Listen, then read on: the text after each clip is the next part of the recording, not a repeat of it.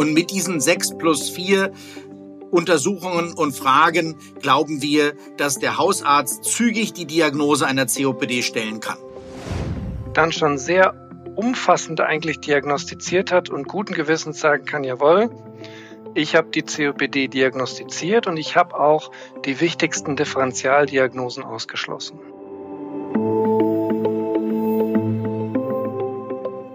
Herzlich willkommen zum Ärztetag Extra, einem Podcast der Ärztezeitung. Heute mit freundlicher Unterstützung von Berlin Chemie und in Zusammenarbeit mit dem Expertenboard COPD Verschlechterung, nicht warten, handeln, einer Initiative der Berlin Chemie AG. Die Erfahrung zeigt, Symptome einer Verschlechterung der chronisch obstruktiven Lungenkrankheit werden von den Betroffenen oft nicht ausreichend ernst oder wahrgenommen.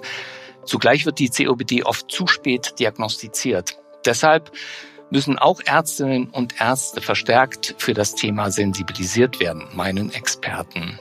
Wir sprechen gleich über die COPD-Diagnostik. Unsere heutigen Gäste haben sich dabei intensiv mit dem Thema Basisdiagnostik bei COPD befasst und eine Regel formuliert, die vor allem in der hausärztlichen Praxis gut angewendet werden kann.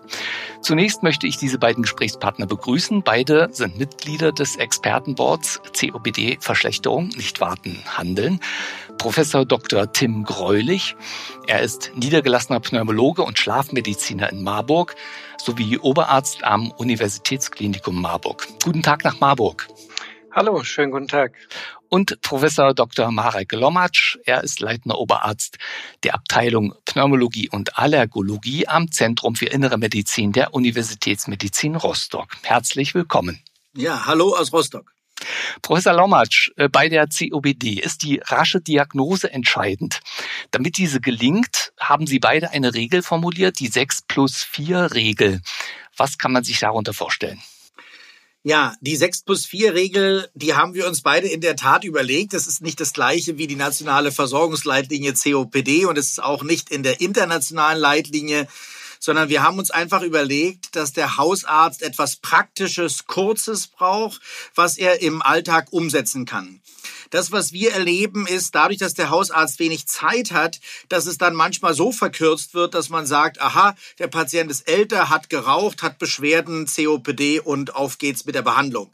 Und das ist dann eben zu kurz gegriffen, weil wir viele Raucher haben, die überhaupt gar keine COPD entwickeln, sondern die eine ganz andere Erkrankung haben. Sondern wir müssen ja auch wirklich schon erkennen, die, die auch wirklich eine COPD entwickeln durchs Rauchen. Und deshalb haben wir jetzt so diese 6 plus 4 Regel entwickelt. Das heißt, sechs Fragen, vier kurze Untersuchungen. Und mit diesen 6 plus 4 Untersuchungen und Fragen glauben wir, dass der Hausarzt zügig die Diagnose einer COPD stellen kann. Können Sie das vielleicht an einem Beispiel erläutern, Fallbeispiel? Genau. Also wir haben uns sechs Fragen überlegt und ich kann das jetzt an einem Beispiel erläutern. Zum Beispiel kommt ein Patient mit 65 in die hausärztliche Praxis und er berichtet der Hausärztin, dass er jetzt doch erheblich Luftnot hat und dass sie doch bitte was unternehmen solle gegen seine Luftnot. Er würde nicht mehr die Treppen hochkommen, er könnte überhaupt nicht mehr einkaufen gehen, er habe doch erhebliche Luftnot. So, da wäre unser Vorschlag an die Hausärztin und den Hausarzt, dass man zunächst erstmal drei allgemeine Fragen stellt, die auch so ein bisschen der Abgrenzung vom Asthma dienen. Und zwar die erste Frage, die lautet, ob diese Luftnot schleichend über Jahre zugenommen hat. Es gibt ja auch Zustände, wo die Luftnot akut auftritt, wie zum Beispiel bei einer Lungenembolie oder bei einer Lungenentzündung. Also dieser schleichende Beginn über Jahre, das wäre die erste Frage, wo man da mal nachhaken würde. Die zweite Frage wäre, ob die Patienten nachts Beschwerden haben, denn Patienten mit COPD haben nachts keine Beschwerden. Die schlafen nämlich durch wie Babys. Dagegen der Patient mit Asthma, der wacht auf. Das heißt, die Frage, haben Sie nachts Beschwerden, dient sozusagen dem Ausschluss nächtlicher Beschwerden. Und die dritte Frage ist natürlich die, ob der Patient mal geraucht hat. Das erzählt er ja nicht gleich, der kommt ja mit Symptomen. Und dass er mal geraucht hat, das muss man aktiv erfragen und wie viel. Das heißt, die ersten drei Fragen wären so ein bisschen die Abgrenzung von anderen Erkrankungen. Also schleichende Belastungsluftnot, keine nächtliche Luftnot und eben eine erhebliche Raucheranamnese. Dann würden wir als vierte Frage empfehlen, dass man eben fragt, wie schwer ist denn diese Belastungsluftnot? Denn eine Belastungsluftnot kann leicht sein oder schwer sein. Es gibt ja sehr unterschiedliche Schweregrade. Und da gibt es ja eigentlich den sogenannten MMRC, diesen Luftnot-Score, den aber der Hausarzt gar nicht hat. Und deshalb würden wir fragen, wenn Sie, also das ist die vierte Frage, wenn Sie mit einem Gleichaltrigen in der Ebene spazieren gehen, müssen Sie da anhalten. Und wenn der Patient sagt, ja, wenn ich mit einem Gleichaltrigen normal in der Ebene spazieren gehe, muss ich anhalten wegen Luftnot. Dann wäre das nämlich eine schwergradige Luftnot nach den aktuellen Leitlinien. Das wäre die vierte Frage. Dann hätten wir nämlich schon mal geklärt, wie schwer die Luftnot ist. Und dann haben wir noch zwei weitere Fragen, die das sozusagen abrunden. Die eine Frage ist die, ob es in den letzten Monaten und Jahren zu Verschlechterungen gekommen ist, zu akuten Verschlechterungen. Das nennen wir ja Exazerbationen, aber das müsste man in dem Gespräch so nicht nennen, sondern man würde fragen, ob man wegen der Luft und mal ins Krankenhaus musste ob ein Arzt intervenieren musste, ob es eben so schlecht kam, dass man medikamentös eingreifen musste. Also das würde man fragen, inwieweit es zu Verschlechterungen gekommen ist. Und die letzte Frage, die hat aber möglicherweise der Hausarzt schon in seinen Records drin, wäre die Frage nach Begleiterkrankungen, ob es denn Herzerkrankungen gibt oder andere Erkrankungen, die bekannt sind. So, und mit diesem Sechserpaket glauben wir, hat man im Grunde genommen die wesentlichen Aspekte der Anamnese erfasst. Und aus meiner Sicht dauert das nicht mehr als anderthalb Minuten, um diese sechs Fragen zu stellen. Also drei Fragen zur Abgrenzung von anderen Sachen, eine Frage zur Schwere der Belastungsluftnot, eine zum Auftreten von Exazerbationen und eine zu den Komorbiditäten. Ich glaube, das ist im Praxisalltag des Hausarztes umsetzbar. Das waren schon sehr viele praktische Tipps. Professor Greulich, die Anamnese ist damit abgehakt. Jetzt kommen die vier Basisuntersuchungen, richtig? Ja, richtig. Ähm, wir glauben, dass man eben mit dieser Anamnese den Weg schon gebahnt hat, in die richtige Richtung zu denken, dass man dann eigentlich davon ausgeht, okay, das könnte ein COPD sein und trotzdem braucht man eben auch noch weitere Untersuchungen. Ganz ohne Apparate geht es dann halt doch nicht. Und da wäre an erster Stelle die Messung der Vitalparameter zu nennen. Da nehmen wir die ganz üblichen, das sind die Herzfrequenz und der Blutdruck und dann eben ins respiratorische System übergehend auch die Atemfrequenz und die Sauerstoffsättigung. Damit hat man so eine grobe Aussage, wie geht's dem Patienten gerade? Ist der arg gestresst oder ist er mit der Situation, so wie sie ist, vertraut?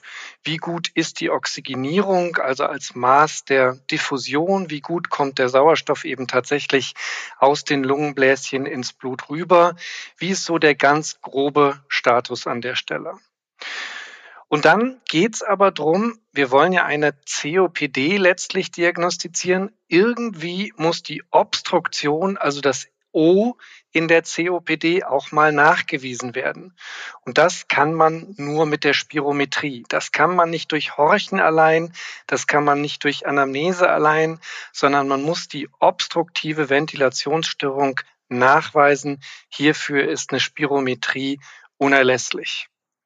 Da wären wir bei zwei Untersuchungen, die man machen muss. Nummer drei wäre der Röntgen-Thorax. Da geht es gar nicht so sehr um die Diagnostik der COPD. Gerade eine beginnende COPD kann im Röntgenbild fast unerkannt bleiben, sondern es geht mehr um den Ausschluss von Differentialdiagnosen, also Pneumonie, Tuberkulose, Tumor, andere Erkrankungen, die eben auch mit Luftnot und chronischer Bronchitis einhergehen können. Hierfür ist ein Röntgenthorax wichtig. Und schließlich brauchen wir ein kleines Labor. Man braucht nicht viel an Blutentnahmen, aber man muss einmal wissen, wie sieht's im Differentialblutbild aus, wie sind die eosinophilen Zahlen, ist gerade akute Entzündung vorhanden oder nicht. Und man sollte einmal im Leben eines jeden COPDlers einen Alpha-1-Antitrypsinmangel ausschließen. Wir denken, dass man mit der Erfassung der Vitalparameter, dem Röntgenthorax, der Spirometrie und einer kleinen Blutentnahme dann schon sehr umfassend eigentlich diagnostiziert hat und guten Gewissens sagen kann, jawohl, ich habe die COPD diagnostiziert und ich habe auch die wichtigsten Differentialdiagnosen ausgeschlossen. Zwei Nachfragen. Erstens Alpha-1-Antitrypsinmangel. Wie oft ist das bei COPD-Patienten? Genau, Alpha-1-Antitrypsinmangel ist eine erbliche Erkrankung, die insgesamt sehr selten ist. Wir reden von einer Frequenz von 1 bis 5 zu 100.000 in Deutschland. Aber wenn man bei der COPD guckt, dann geht man davon aus, dass zwischen 0,5 und 2 Prozent der COPD-Patienten unter dieser Erbkrankheit leiden. Mhm. Und Sie sagten Spirometrie. Wie viel Hightech braucht man denn da in der Praxis? Also das geht ja preislich los bei, ich sag mal, 100 Euro, geht in den vierstelligen Bereich. Können Sie da vielleicht einen Tipp geben, was man sich da anschaffen sollte? Da kann ich einen Tipp geben. Also wir Pneumologen haben ja die Bodyboxen, die Bodyplethysmographie-Arbeitsplätze in unseren Praxen. Da ist man so im Bereich zwischen 20 und 50.000 Euro. Glücklicherweise ist eine Spirometrie davon weit entfernt. Die kann man so in dem Bereich 500 Euro bis 1000 als kleines Handheld-Gerät, was aber super gut messen kann, was auch die Daten schön ausgeben kann, sich ersteigern, sich kaufen und damit hat man wirklich ein tolles Gerät, vermutlich noch günstiger als ein gutes EKG-Gerät, aber einfach unverzichtbar, wenn man sich auch COPD-Patienten oder anderen Patienten mit Atemwegserkrankungen diagnostisch nähern möchte. Und die sind ja nicht so selten. Also wenn man das mal zusammenfasst, äh, Professor Greulich, aus dem Blickwinkel des niedergelassenen Pneumologen, die Sie ja auch sind, was wünschen Sie sich an Primärdiagnostik und Information von Ihren hausärztlichen Kolleginnen und Kollegen, wenn Sie Patienten zuweisen? Ganz ehrlich, ich finde, alles, was wir mit der 6 plus 4 Regel sozusagen erfasst haben, das ist in der hausärztlichen Praxis erfassbar. Das würde ich mir wünschen. Es muss nicht alles sofort vorhanden sein. Natürlich kann man eine Laborentnahme auch später machen. Auch ein Röntgenthorax muss nicht am ersten Tag gemacht werden. Der kann einige Wochen warten. Aber irgendwann muss das eben abgearbeitet werden und dann wäre das schön, wenn vieles davon schon erledigt ist, wenn der Patient zum Pneumologen Pneumologen kommt. Professor Solomatsch, das Expertenboard sagt, wir brauchen bei der COPD mehr Prävention statt Reaktion. Was ist damit gemeint? Na, das heißt, normalerweise, wenn die COPD zu spät erkannt wird oder nicht richtig angegangen wird, kommt es eben im Verlauf zu Exazerbationen, also zu Verschlechterungen und es kommt zu einer Zunahme der Luftnot die Komorbiditäten spielen da rein, die das auch nochmal verschlimmern. Wir haben ja oft diesen Teufelskreis aus COPD und Herzinsuffizienz. Also, wenn man nicht rechtzeitig eingreift, dann kann es sehr schlimm werden.